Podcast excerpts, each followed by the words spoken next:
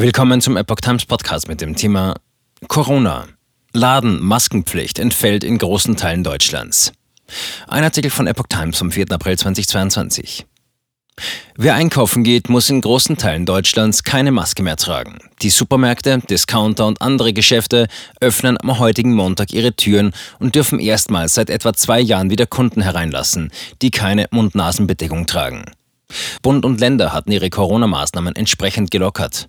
Am Freitag war die Maskenpflicht bereits in Berlin gefallen, am Sonntag dann in den meisten anderen Bundesländern. Dort war der Einkauf in Geschäften mit Sonntagsöffnung ohne Maske schon möglich, etwa an Bahnhöfen. Nun fällt die Maskenpflicht im großen Stil. Hamburg und Mecklenburg-Vorpommern halten im Rahmen einer sogenannten Hotspot-Regelung aber vorerst an der Tragepflicht fest. Andere Bundesländer verzichteten auf so einen Sonderweg.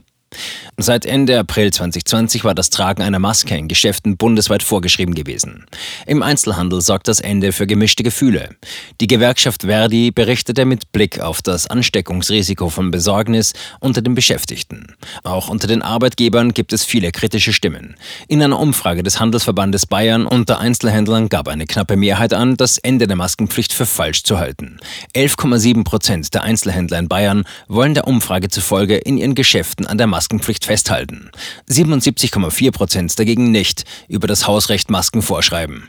Die großen Handelsketten gehören aber nicht dazu. Bei ihnen entfällt die Tragepflicht etwa bei Rewe, Lidl, Aldi und Edeka im Lebensmittelbereich, bei Möbelhändler Ikea und der Buchhandelskette Thalia oder den Textilketten H&M und Primark. Mitunter wird den Kunden aber empfohlen, freiwillig weiterhin Maske zu tragen.